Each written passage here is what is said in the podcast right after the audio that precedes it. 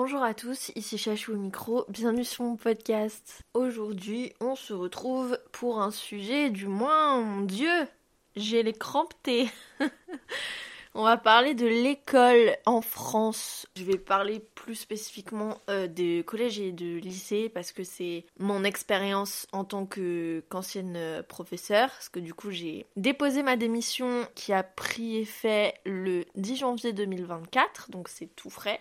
Voilà, et je vais sortir du silence sur certains petits euh, sujets parce que je trouve que c'est hyper important. Juste avant, euh, je voulais vous signifier que j'ai changé les couleurs du logo du podcast pour des couleurs plus claires parce que je trouvais que les couleurs d'avant elles étaient un peu sombres. Ça se peut que en fonction des années qui passent, des mois qui passent, de mon mood qui change, de moi qui évolue, ça se peut que je rechange les couleurs.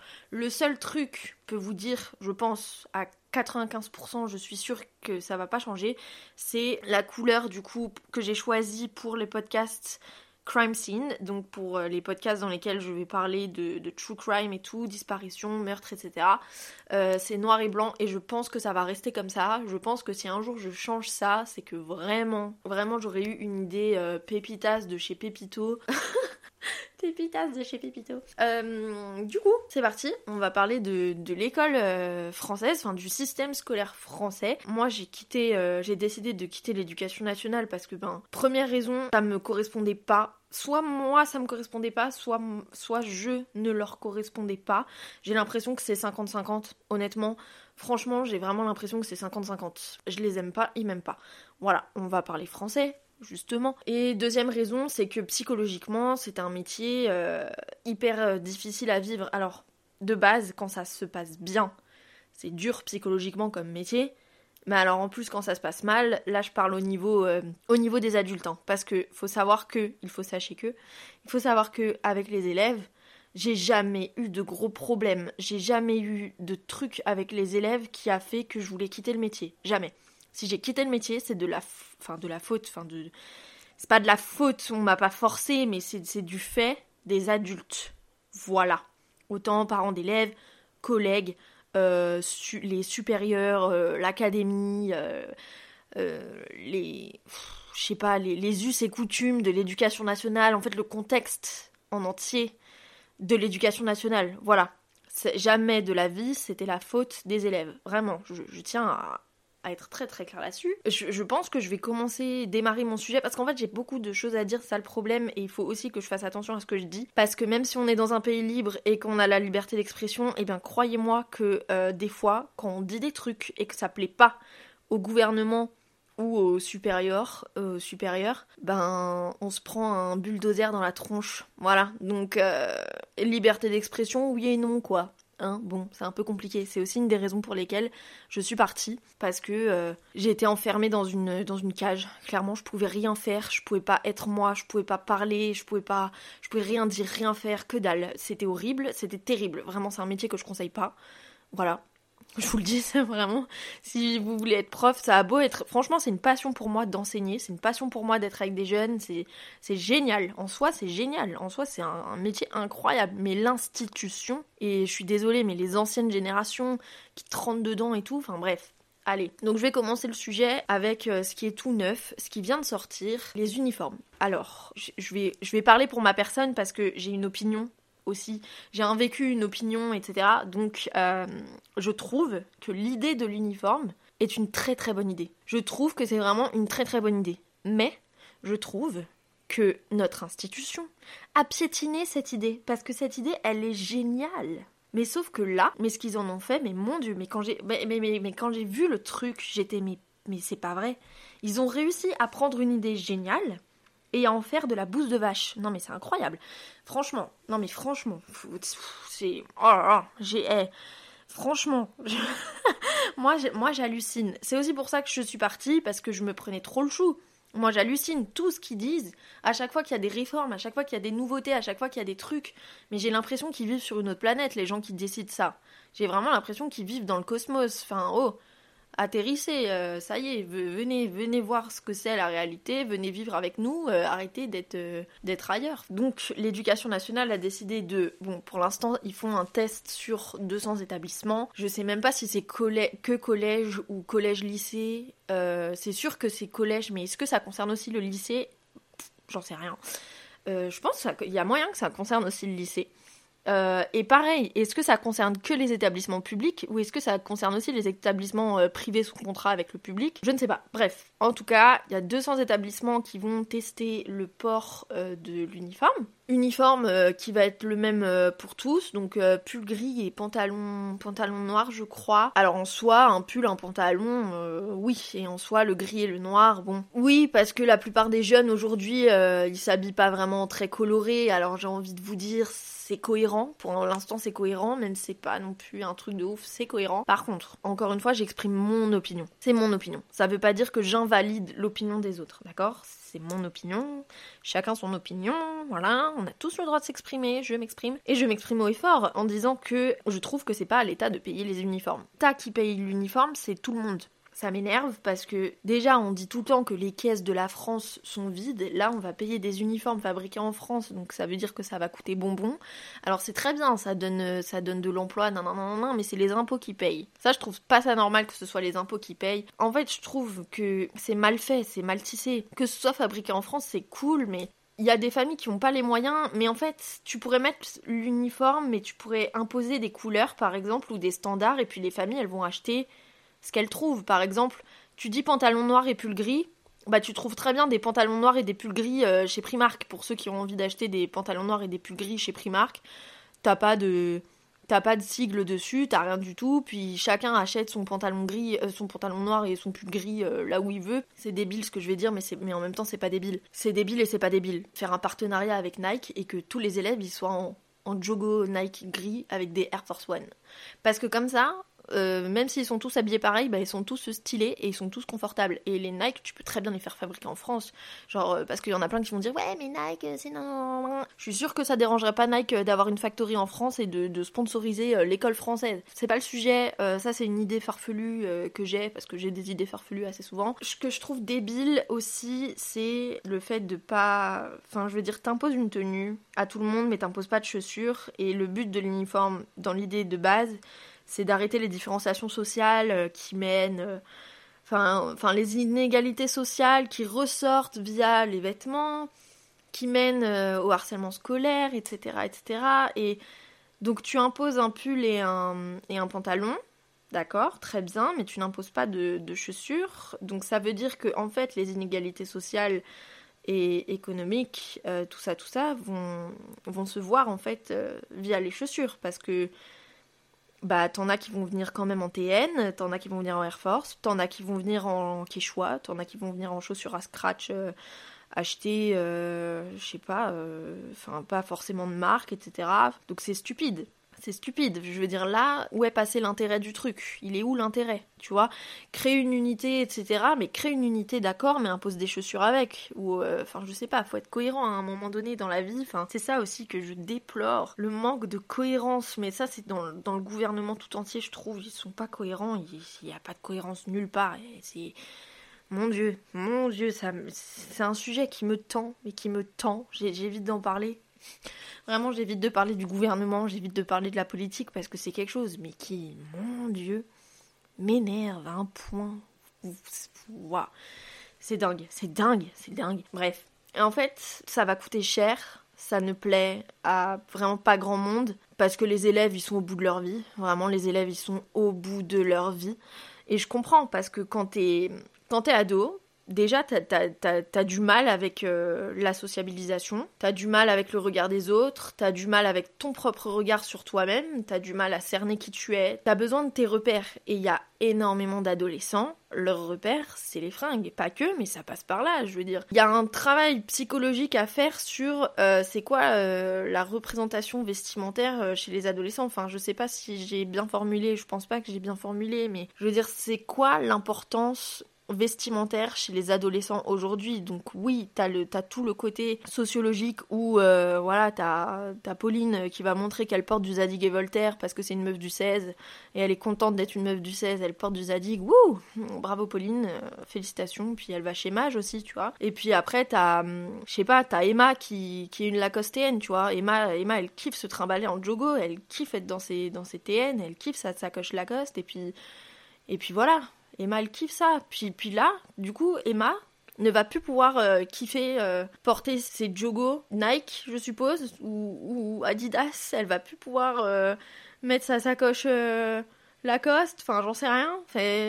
Et genre, Emma ne va plus pouvoir exprimer qui elle est tu vois. Et Pauline, qui aime Zadig et qui aime Mage, ne va plus pouvoir exprimer qui elle est. Et en fait, c'est débile, parce qu'ils vont tous être là, ils vont ressembler à la limite des prisonniers, frère. Un, pantalon, un pantalon noir et un pull gris. Enfin, ok, ils s'habillent pas forcément hyper colorés, les jeunes d'aujourd'hui, j'ai déjà dit, mais un pantalon noir, un pull gris, enfin, le fait que ça soit imposé par le gouvernement, mais je trouve ça terrible. Alors que, si on reprend l'idée de l'uniforme et de l'unité, oui, de ouf, mais je trouve que ça devrait être par école, par établissement. Ça veut dire que tu portes les couleurs et tu portes le nom de ton établissement et comme ça tu as une unité par établissement euh, comme aux États-Unis. Tu vois, et tu as, et une fierté en plus, genre, euh, j'ai le, le suite, euh, je vais donner les, exemples des États-Unis, parce que comme ça je drop pas des noms d'établissements pour pas qu'on me rentre dedans. Hein. Euh, d'établissements français. Euh, voilà, tu portes euh, le, le suite de UCLA parce que tu es fier d'aller à UCLA. Dans les universités, il n'y a pas d'uniforme. On s'entend que dans les, dans les écoles, il y a beaucoup d'écoles américaines qui ont des uniformes avec leurs couleurs, avec le nom de l'école. Et en plus, ce qui est trop cool aux États-Unis, c'est qu'ils ont des clubs, des équipes, ils ont des équipes sportives. Et en plus, c'est, à nouveau un moyen de représentation et d'unité d'unicité, d'unité, unicité, je ne sais pas, euh, que de faire partie de l'équipe de sport de son école. Et donc j'en viens à mon point numéro 2, parce que pour moi, en fait, euh, l'éducation nationale, euh, l'école française, elle doit changer de A à Z. Il y a tout qui est à revoir, parce qu'il n'y a, bah, a rien qui va tout court, puis il n'y a rien qui va avec les nouvelles générations. Franchement, faut se le dire, mon Dieu, c'est une calamité, c'est une catastrophe. Pour moi, on devrait se rapprocher d'un système américain, donc ça, ça en plus, mais c'est cohérent parce que ils veulent faire, euh, ils veulent faire euh, les, les, niveaux. Ils veulent faire les niveaux. Mais encore une fois, ils prennent l'idée des niveaux et ils en font de la bouche de vache, tu vois. Ils prennent toutes les bonnes idées et ils en font de la bouche de vache. Ça, c'est incroyable. C'est absolument incroyable d'avoir des bonnes idées mais d'en faire de la merde. C'est... Mon Dieu. oh, j'ai envie de les réveiller là. Aux États-Unis, t'as euh, les niveaux, c'est-à-dire que quand t'arrives au lycée, pour avoir le bac, c'est pas vraiment le bac, mais pour avoir ton diplôme de, fin de lycée, tu dois remplir des points. Euh, comme à la fac ici en France, tu dois remplir des points euh, pour valider euh, ta licence, etc. Bah, au lycée aux États-Unis, c'est pareil. Tu dois remplir des points. Donc pour remplir les points, il faut avoir un certain niveau dans les cours. Donc les lycéens américains, ils choisissent leur matière, sachant qu'ils doivent euh, avoir un nombre total de points euh, à la fin de chaque trimestre et à la fin de l'année pour valider du coup, et ils choisissent leur matière avec des niveaux. Ça veut dire que un élève qui est pas très bon en littérature va prendre littérature niveau on est au lycée quand même, littérature niveau 2, mais qui est très très fort en maths, il va prendre euh, maths niveau 6. Et plus tu augmentes de niveau, plus tu gagnes de points. En ayant les résultats qui vont avec évidemment parce qu'il faut garder des bons résultats forcément, ça va de soi. Ça veut dire qu'avec littérature, il va pas forcément gagner beaucoup de points, mais il va combler parce qu'il gagnera beaucoup de points en maths. Et en gros, c'est que c'est que ça. Et en plus, ça fonctionne avec euh, la sociabilisation parce que avec ce système-là, à chaque cours, ils sont jamais avec les mêmes camarades et du coup, ça fait qu'ils sociabilisent beaucoup mieux parce que du coup, à chaque cours, ils changent, de, ils changent de gens, ils changent de salle, ils changent de prof. Et euh, aussi, il faut dire qu'il y a de la performance qui est créée parce que ils ont des systèmes de motivation qui sont euh, de la motivation. Enfin, je sais pas comment on appelle ça, mais je l'avais vu en neurosciences vite fait. Euh, c'est de l'automotivation. En gros de gros, c'est l'élève est motivé par sa réussite, pour sa propre réussite, par lui-même, pour ses envies et ses besoins. Ça veut dire que il n'est pas euh, motivé à avoir des bonnes notes parce que ses parents veulent qu'il ait des bonnes notes, parce que ses profs veulent qu'il ait des bonnes notes. Il est motivé à avoir des bonnes notes parce que lui veut avoir des bonnes notes, parce qu'il est engagé de lui-même, par lui-même, pour lui-même. Et c'est lui qui a choisi dans, dans quel niveau il allait, dans quelle matière, tu vois. C'est lui qui connaît ses compétences et qui sait ce qu'il veut Parce que aux États-Unis, pour rentrer à l'université, il te faut un bête de dossier. Et ton bête de dossier, c'est toi qui le construis. T'es la seule et unique personne en pouvoir de contrôler où est-ce que tu vas à l'université en fonction de tes propres choix et de tes propres capacités et de ce que toi tu mets en place pour réussir ou pas. Parce que t'as aussi des échecs. Je dis pas que tous les Américains ils sont au top du top et tout, euh, pas du tout. T'as des, des échecs scolaires aussi aux États-Unis, hein. attention, forcément. Mais euh, t'as ce système-là qui promote le. Ça veut dire t'es toi-même responsable, t'as toi-même tes. Ah, oh, je sais pas m'exprimer, c'est dingue quand même. Et du coup, ce qui, ce qui va avec ça, ce qui va de pair avec ça, c'est les clubs qu'ils ont l'après-midi. Ça veut dire que les, les, Américains, en moyenne, ils ont cours entre 8 ou 9 heures du matin et 14 ou 15 heures de l'après-midi. Donc ils ont des journées plus courtes, des journées de cours plus courtes. Mais en parallèle, ils ont l'obligation aussi pour se construire un bon, un bon dossier pour l'université et un bon dossier scolaire tout court, ils ont l'obligation de faire des activités à côté. Donc tu en as beaucoup qui vont aller dans les équipes de sport. Donc tu les équipes de sport euh, de l'école qui portent le nom de l'école, etc. et qui font des, championnats euh, interscolaires. Donc ils, ils vont euh, contre d'autres écoles, etc. Je trouve ça absolument incroyable. Donc tu as les équipes de sport. Euh, et puis t'as les clubs, parce que t'as des clubs encadrés par des profs, mais t'as aussi des clubs créés et encadrés par des élèves, et ça c'est d'autant plus gratifiant. Alors c'est génial, t'as des élèves qui créent eux-mêmes leur, leur propre euh, club de robotique par exemple, où tu vas avoir le président du club de robotique, et puis tu vas avoir tous les élèves qui vont être dedans, et puis genre c'est incroyable, enfin c'est trop bien. Enfin là je dis robotique, mais ça peut être mais tout un tas de sujets, ça peut être euh, club de lecture, club de journaling, journaling, de journal, de journalistique, de je sais pas comment on dit. Voilà, et en fait, au plus ils font des activités extrascolaires, mais aussi à l'intérieur de parce qu'ils peuvent faire des activités extrascolaires aussi, euh, par exemple être faire euh, de la charité. La charité, c'est très mis en avant dans, les dossiers pour aller à l'université. Au plus ils vont faire des activités, au plus ils vont être récompensés. Je sais que par exemple, euh, quelqu'un qui est dans l'équipe de football de l'école et qui fait euh, des mauvais résultats en cours, eh ben il va pas avoir le droit de jouer au prochain match, tu vois, parce que ça va te perdre ça fait une motivation en plus, tu vois. Et donc un élève qui va vouloir aller à l'université avec, euh, ben, du coup, qui a construit son dossier, donc il a fait des cours à haut niveau, il a remporté plus de points qu'il n'en fallait pour obtenir euh, le bac, il a fait plein d'activités extrascolaires, il a fait partie de plusieurs groupes au sein de l'école, il a fait des trucs, etc., bah, bah il va être récompensé, récompensé par l'obtention d'une bourse universitaire, parce que l'université aux États-Unis coûte extrêmement cher, puis il va être pris dans les meilleures universités, avec les universités qui font le, les meilleurs diplômes, les, les meilleurs euh, résultats qui donnent les meilleurs jobs. Euh, voilà, c'est en fait c'est au mérite. C'est au mérite, et le mérite, tu l'as que si toi tu travailles bien. Donc en fait, c'est ce système-là de tu fais les choses pour toi en fonction de ce que tu veux faire plus tard. Et ça, je trouve ça hyper important et je trouve que c'est ce qui manque en France. Les élèves en France actuellement, ils vont à l'école parce qu'ils sont obligés et ils ont pas envie d'y aller. S'ils ont des bonnes notes, la plupart, hein, je mets pas tout le monde dans le même paquet parce que t'as des enfants qui aiment réellement. Euh, moi, moi j'en faisais partie. Moi, j'aimais vraiment aller à l'école et je me rendais vraiment fière moi-même en ayant des bonnes notes et je rendais fière euh, personne d'autre. Hein. Vraiment, je m'en foutais.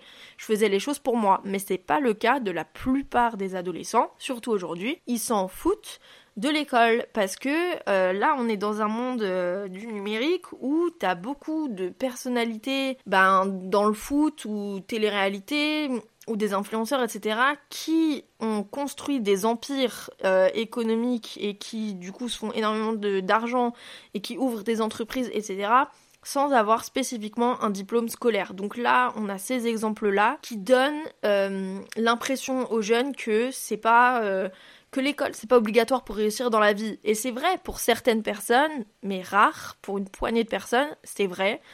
C'est vrai, il y a des gens qui réussissent dans la vie sans avoir euh, réussi à l'école ou en ayant arrêté l'école très tôt ou etc etc. Mais la plupart des gens, euh, il y a beaucoup de personnes qui même avec un dossier euh, universitaire ne trouvent pas de travail et ne trouvent pas d'emploi. Donc en fait la formation c'est hyper important. Euh, la formation scolaire, c'est hyper important. Même pour le développement de ton cerveau, c'est hyper important d'apprendre des choses, d'avoir de la culture pour plus tard, pour ta vie sociale. Les gens que tu vas côtoyer, bah t'as pas envie de te sentir bête en plein milieu d'une conversation parce que tu sais pas de quoi on parle ou parce que tu sais pas rebondir, tu sais pas réagir, tu t'as envie de savoir des choses, tu vois. Enfin, genre, enfin, je sais pas. faut vouloir être cultivé, faut vouloir euh, être nourri. Et les beaucoup d'enfants aujourd'hui, ils voient pas l'intérêt à aller à l'école. Ils ont pas envie d'y aller parce que pour multiples raisons. Soit parce qu'ils n'y trouvent pas d'intérêt, parce que vraiment ils s'ennuient, parce que les sujets ils trouvent pas ça intéressant. T'as aussi les phobies scolaires, t'as aussi euh, les, les enfants qui ont un problème avec les adultes, t'as aussi bah faut le dire, t'as des profs, ils sont pas agréables, t'as des profs, ben t'as pas envie d'aller en cours avec eux. Enfin moi j'avais des collègues, euh, oh mais vous foutez quoi ici? Enfin désolé, mais enfin non pas désolé, genre vraiment pas désolé parce que c'est hyper important, mais t'as des collègues, tu sais pas ce qu'ils foutent là. Donc tu t'étonnes après que ton fils il dit j'ai pas envie d'aller en maths parce que j'aime pas mon prof. Bah, bah mets-lui un prof qu'il aime bien pour les cours de maths, mettez un, un prof qui anime son cours de maths qui est trop sympa s'intéresse aux élèves. Et là, je peux te dire que le, mec qui a des difficultés en maths, bah, il aura quand même envie d'aller en maths parce qu'il aimera son prof. Et alors, c'est déjà un pas de fait. Hein. Mon Dieu, mon Dieu, c'est un pas de fait.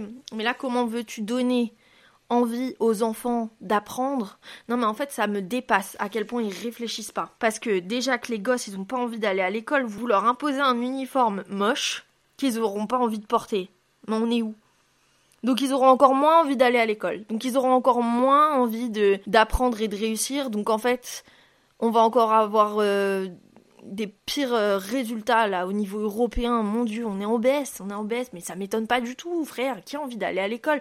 Mais même moi, en tant que prof, j'avais plus envie d'y aller parce que l'ambiance, elle est à chier. Mais l'ambiance, elle est, elle est affreuse, elle est pourrave. La plupart des profs, qui sont des personnes très très sympas et qui sont, j'ai eu quand même des bonnes expériences avec mes collègues. Hein. Je veux pas dire, franchement, j'ai des collègues que je les aimais très très beaucoup. Je les aimais, je les aimais très fort. Euh, t'as, des, t'as des collègues qui sont hyper passionnés, qui ont envie de faire leur métier mais qui se retrouvent dépassés par les événements, mais parce que le gouvernement fait n'importe quoi, réellement. Vraiment, hein, l'éducation nationale, mais vraiment, vous faites vraiment n'importe quoi. C'est bête parce que vous avez les outils pour bien faire. L'idée de, l'uniforme, c'est une bonne idée extrêmement mal exploitée. L'idée des niveaux, c'est une bonne idée extrêmement mal exploitée.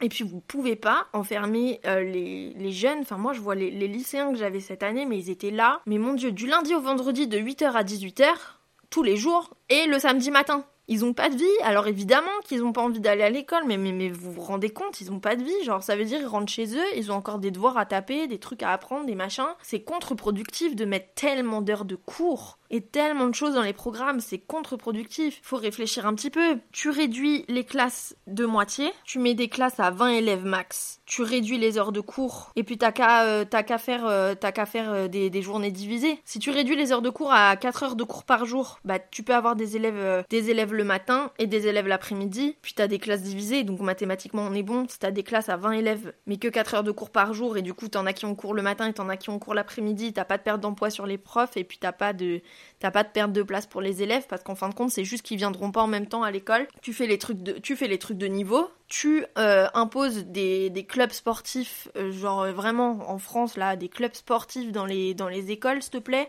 avec des avec des clubs culturels aussi club sportif et club culturel dans les écoles qui comptent dans les notes parce que bah parce qu'un élève qui va faire théâtre il va avoir une note une note dans son trimestre et puis ça va l'encourager à être bon dans ce qu'il aime faire et puis c'est génial et puis tu mets des notes euh, dans les clubs sportifs pour ceux qui veulent faire partie des clubs sportifs, etc. Tu fais des uniformes par école, par couleur d'école. Comme ça, quand tu as des rencontres euh, de, des clubs sportifs, ils portent les couleurs de leur école, ils sont hyper fiers d'être dans leur école, etc. Ils sont contents de venir à l'école. Dans les primaires et dans les, et dans les maternelles, tu mets des fermes pédagogiques. Parce que euh, je trouve qu'on centre pas du tout. Enfin, je veux dire, maintenant on a les éco-délégués, mais c'est tout. Les éco-délégués. Vous pensez ça change quelque chose au niveau de la planète? Pas du tout. Qu'une ferme pédagogique euh, dès la maternelle et dès la primaire, ça apprend tout de suite le respect des animaux et le respect de la nature et de l'environnement euh, aux enfants. Mais en fait, il faut tout changer. Je trouve ça absolument hallucinant. Plus je parle, plus, plus je m'hallucine, plus j'ai mal au crâne. C'est terrible. C'est pour ça que j'ai quitté ce milieu et maintenant je me retrouve à faire un podcast dessus tellement c'est un sujet qui me prend la tête. Moi, je suis triste pour. Euh, je suis triste pour les adolescents d'aujourd'hui parce que ben ils ont pas de vie, ils ont pas envie d'aller à l'école. T'as beaucoup de profs qui baissent les bras et qui bah, qui deviennent aigris et puis qui font plus que enseigner leur matière et puis qui sont plus intéressés dans, dans la vie des enfants. Moi on m'a reproché d'être trop proche de mes élèves mais parce que en fait euh, j'avais aucun mal à discuter avec mes élèves de comment s'est passé leur week-end, avoir des discussions décalées avec mes élèves mais en fait c'est pas des discussions décalées en fait c'est hyper important de tisser un lien je trouve parce que on passe nos journées avec ses enfants on peut pas je trouve, c'est encore une fois, c'est mon opinion et c'est pas celle de l'État. j'ai compris, j'ai très bien compris, mais je trouve qu'on peut pas ben, passer nos journées avec des parfaits inconnus en restant de parfaits inconnus puis en étant limite euh, à la limite du robotique parce que vraiment on nous demande de pas avoir de sentiments, de pas avoir d'émotions. Euh, oui, il faut euh, il faut traiter quand, quand on a des enfants qui présentent ben, des difficultés scolaires, quand on a des enfants qui qui présentent des soucis à la maison, des soucis de santé, etc. Mais on nous demande toujours de rester détaché, puis de pas rentrer dans le tas, puis de rien faire au final parce que on va faire administrativement parlant, on va mettre des choses en place dans, nos cours euh, de manière pédagogique, puis c'est tout. Humainement, en fait, euh, on n'a pas le droit d'être présent, et je trouve ça dommage parce que on passe nos journées, je veux dire, les élèves, ils nous voient plus que leurs parents. Je sais pas si vous vous rendez compte que les élèves voient plus leurs profs que leurs parents. Enfin, vous comptez, le calcul est très vite fait. Hein. Les élèves voient plus leurs profs que leurs parents et pourtant on peut avoir aucune connexion avec. Alors oui, il y a des dérives de voilà d'attouchement, d'abus, etc. Euh, là, le choix, franchement, il se fait dans la sélection. Hein, je suis désolée. Euh, là, encore une fois, c'est pas cohérent. Vous êtes là, n'importe qui peut être prof, et puis maintenant, l'État, euh, vraiment, n'importe qui peut être prof. Hein. L'État, maintenant, ils prennent n'importe qui pour être prof contractuel. C'est du grand n'importe quoi. Il n'y a pas n'importe qui qui peut être prof. Je suis désolée, j'ai fait 5 ans d'études et j'ai passé le concours. Il n'y a pas n'importe qui qui peut être prof. Et même après les 5 ans d'études et le concours, parce que j'ai fait le master MEF, hein, et même après ça, t'es pas préparé quand t'arrives à sur, sur le terrain, t'es pas préparé à la réalité. Donc comment ça, tu vas dans la rue et tu prends n'importe qui pour être prof? Ou alors tu estimes que quelqu'un qui est parent de trois enfants peut être prof juste parce qu'il est parent de trois enfants? Il est parent de trois enfants, ça veut pas dire que c'est un bon parent. Et ça veut pas dire qu'il sait gérer une classe de 30. Et ça, il faut aussi arrêter avec les classes de 30. C'est du grand n'importe quoi, les classes de 30. Personne, mais personne, c'est pas du tout des bonnes conditions pour apprendre des classes de 30 seigneurs. Et c'est pas du tout des bonnes conditions d'avoir n'importe qui qui peut être prof. Mais, mais comment voulez-vous remonter le niveau des élèves et en plus vous leur imposer un uniforme et vous leur imposer des heures pas possibles et vous leur imposer des programmes pas possibles? Mais c'est un truc de ouf, comment ça ne fait pas sens? Je veux dire, mais qui prend ces décisions? Qui sont stupides? Qui fait ça? Qui vous habite, qui est dans votre tête, qui, qui, a fait votre éducation même. Enfin, je suis vraiment désolée, je remets en cause votre éducation carrément parce que je sais vraiment pas sur quelle planète vous vivez. Je sais vraiment, vraiment pas sur quelle planète vous vivez, mais on ne vit pas sur la même planète, vraisemblablement. Enfin, je veux dire, Seigneur. c'est. Mon Dieu, mon Dieu. Moi, je pense que ceux qui devraient décider de l'école, c'est déjà on devrait faire voter les, voter les gosses, voilà. On devrait faire voter les plus, les plus de 12 ans, je pense. Je pense que les plus de 12 ans, ils ont un cerveau quand même, parce que aussi il y a cette fâcheuse tendance-là à les prendre pour des, pour des, pour des gens stupides, les enfants, mais ils sont pas stupides, hein. Les enfants sont très intelligents, ils sont matures, franchement, pour la plupart des élèves que j'ai eus, ils sont capables d'avoir un certain niveau de maturité et un certain niveau de compréhension quand on leur explique les choses, mais sauf que là, euh, là, il y a personne qui explique rien à personne, là, il y a, là, il y a tout le monde qui il y a tout le monde qui impose des trucs vraiment franchement stupides et lunaires aux enfants mais, et, aux, et aux profs parce que les profs mon dieu les profs je les plains aussi les bons hein pas les mauvais parce que mon dieu j'en ai rencontré des collègues mais seigneur dieu comment est-ce que ces gens-là peuvent travailler avec l'humain? Ils sont ils sont ignobles. Ils sont ignobles. J'ai fait face à des collègues qui sont ignobles mais vraiment ignobles et inhumains mais oh là là en fait, c'est une calamité. C'est une cala... Je trouve que c'est une calamité. C'est pour ça que je suis partie. Ça allait me rendre complètement folle. Hein. Vraiment, c'est une calamité. Puis, puis les gosses, les pauvres, mais seigneur, je vous les plains. Et les parents, des... les parents d'élèves, oh mon dieu.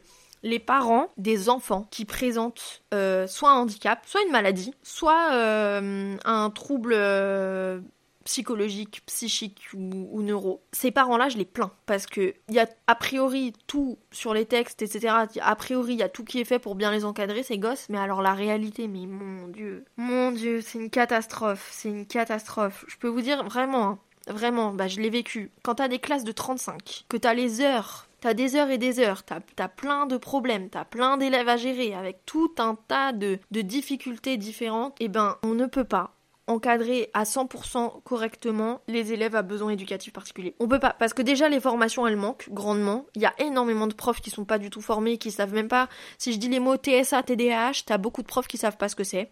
Et t'as beaucoup de profs qui s'en foutent aussi. Euh, donc t'as des parents qui sont dépassés par les événements et qui doivent limite reprendre toute l'école à la maison. Donc euh, euh, les parents au final ils font des heures sub chez eux, ils font le métier qu'ils doivent pas faire mais, mais, mais, mais, parce qu'il n'y a rien qui est géré correctement. Genre vraiment, il n'y a rien qui n'est mis en place correctement. vraiment, j'ai envie de tout casser. c'est terrible.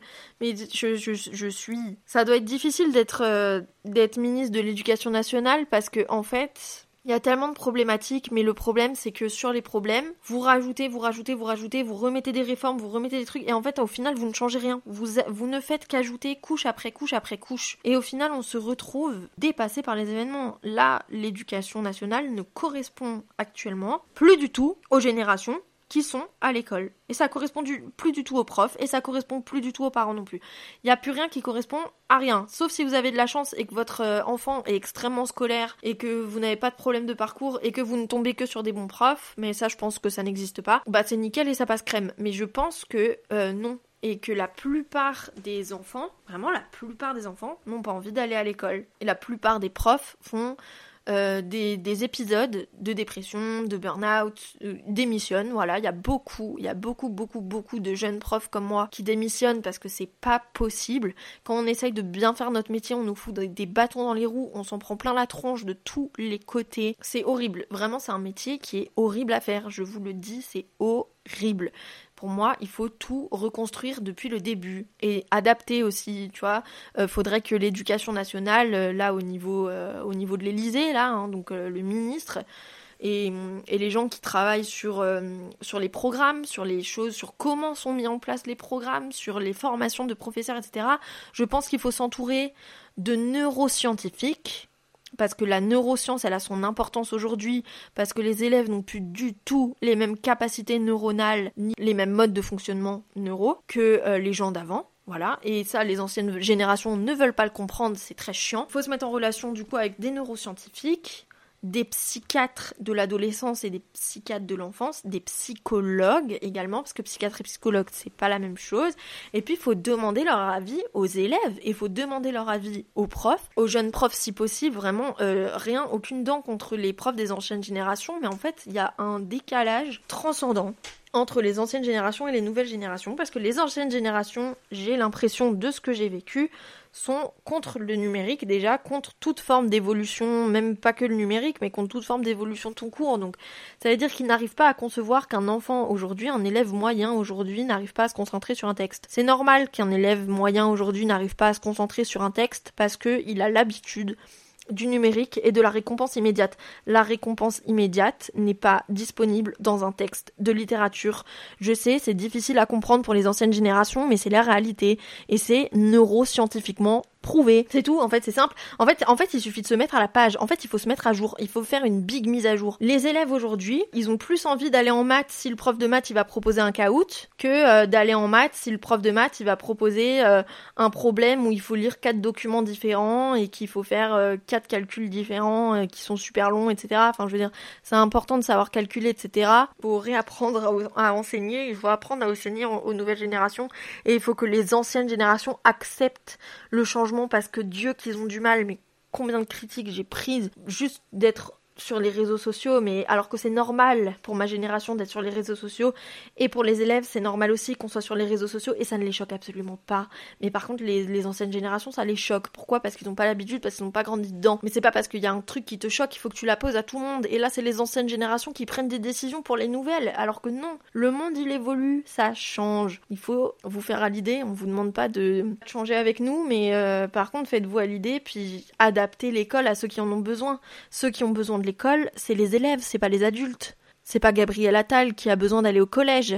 Hein? Peut-être que si au final. Mais euh, faudrait peut-être adapter à ceux qui en ont besoin et pas adapter à comment vous vous voyez le monde mais adapté à comment les nouvelles générations voient le monde. Enfin, je sais pas, en fait, ça, ça moi, ça m'a pas l'air compliqué, là, quand, comme je l'explique, ça m'a pas l'air difficile à comprendre, mais je sais pas, prenez l'information et puis faites-en ce que vous voulez, de toute façon, c'est pas moi qui vais changer le monde avec un podcast, mais au moins j'ai exprimé mon idée et surtout j'explique pourquoi je suis partie, parce que c'est invivable euh, d'être en confrontation comme ça avec euh, une institution qui refuse de changer et c'est dommage. Je vais m'arrêter là. J'en ai des choses à dire, mais franchement le podcast il va durer deux heures et demie et je vais finir par m'énerver. Déjà ça sent, je pense que ça s'entend que je suis hyper passionnée par le sujet, mais passionnée dans le mauvais sens du coup parce que ça m'énerve. Je vous laisse bonne journée, bon courage à tous les élèves français. Je suis avec vous et en même temps je le suis plus parce que j'ai démissionné. Franchement, j'ai abandonné. Je suis vraiment désolée. S'il y a des professeurs qui veulent venir témoigner de manière anonyme, s'il y a des parents qui veulent venir témoigner de manière anonyme, s'il y a des élèves avec accord parental qui veulent venir témoigner de manière anonyme, je pense que je vais faire un podcast avec des invités. et vous m'envoyez un message sur Instagram, chachou-FRM. Et bisous